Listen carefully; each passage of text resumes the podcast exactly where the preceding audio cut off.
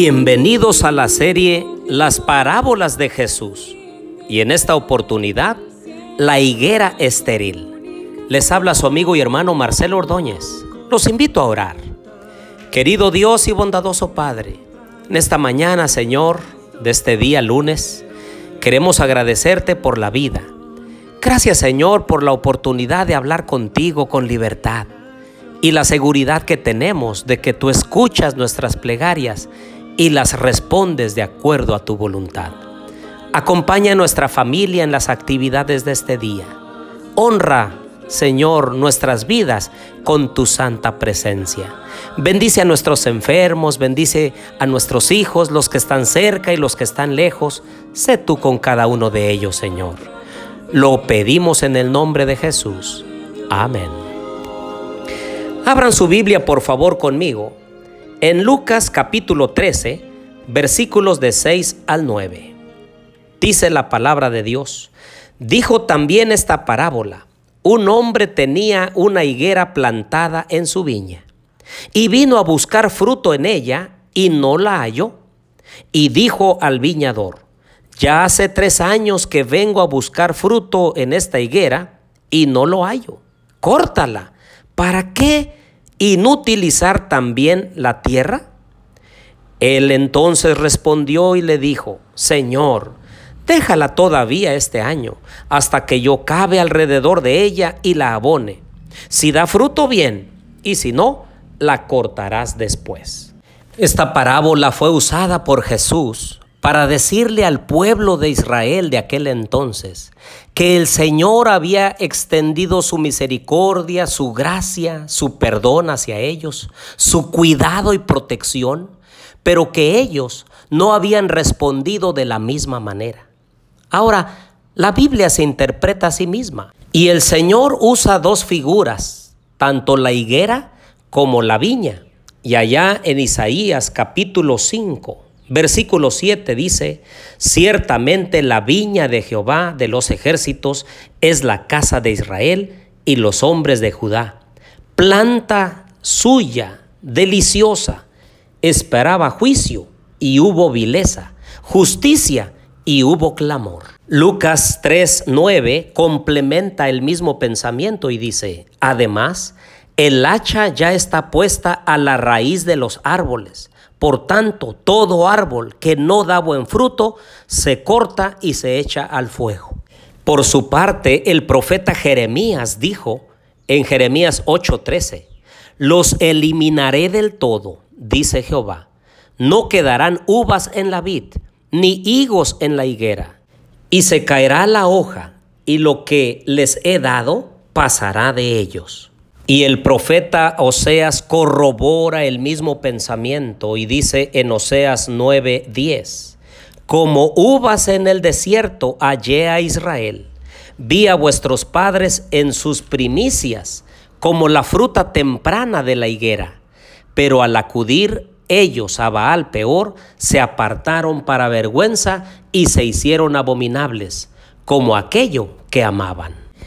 Y es que Dios había elegido al pueblo de Israel para que fuera su representante aquí en la tierra.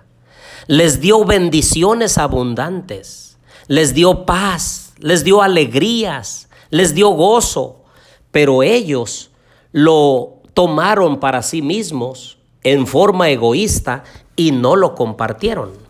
Tampoco hablaron del verdadero Dios, tampoco compartieron las bendiciones que Él les dio.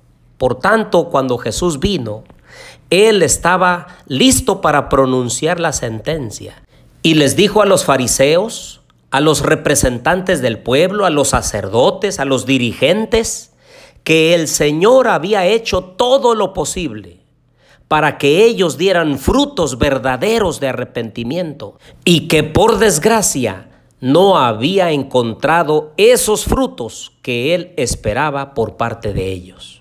Ah, queridos amigos y hermanos, también a nosotros hoy el Señor nos habla y nos pide, Él espera que nosotros llevemos frutos dignos, porque también a nosotros como al pueblo de Israel del antaño nos ha cuidado, nos ha protegido, nos ha dado todo lo necesario.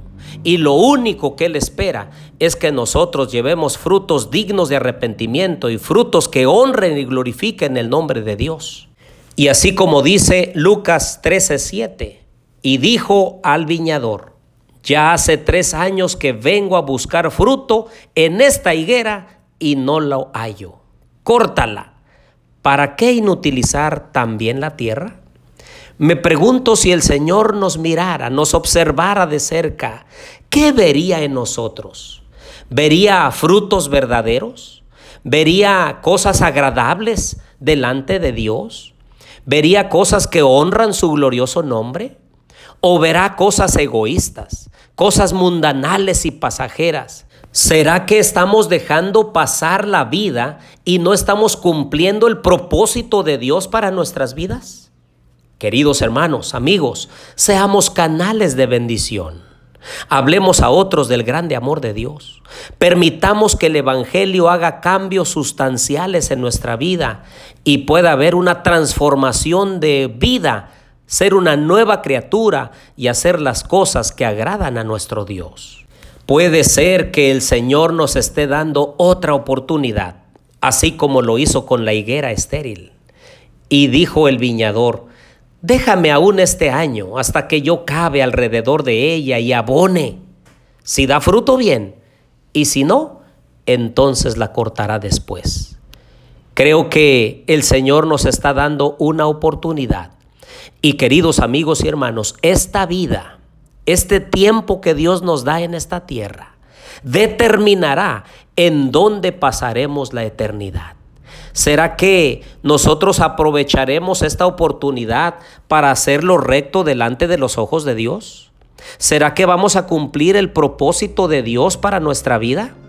¿Será que nosotros seremos canales de bendición para otros?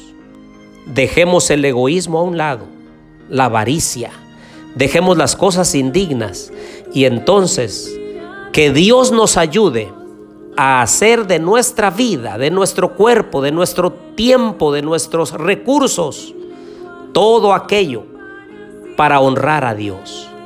Oremos. Querido Dios y bondadoso Padre, perdónanos Señor si no estamos haciendo lo que tú esperas de nosotros. Pero ya es tiempo de vivir el cristianismo en forma genuina.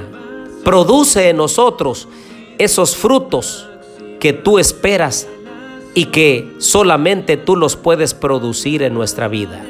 Una obediencia, una lealtad, una entrega total a ti. Bendice a nuestros hijos en esta hora. Bendice a nuestros enfermos. Bendícenos, Señor, en nuestro salir y entrar a casa. Bendice, Señor, nuestra vida y provee para nuestras necesidades. Y mientras esperamos que tú vengas en las nubes de los cielos, que cumplamos el propósito de llevar almas a los pies de Cristo. Lo pedimos todo en el nombre de Jesús. Amén. Todas las verdades que en la Biblia están se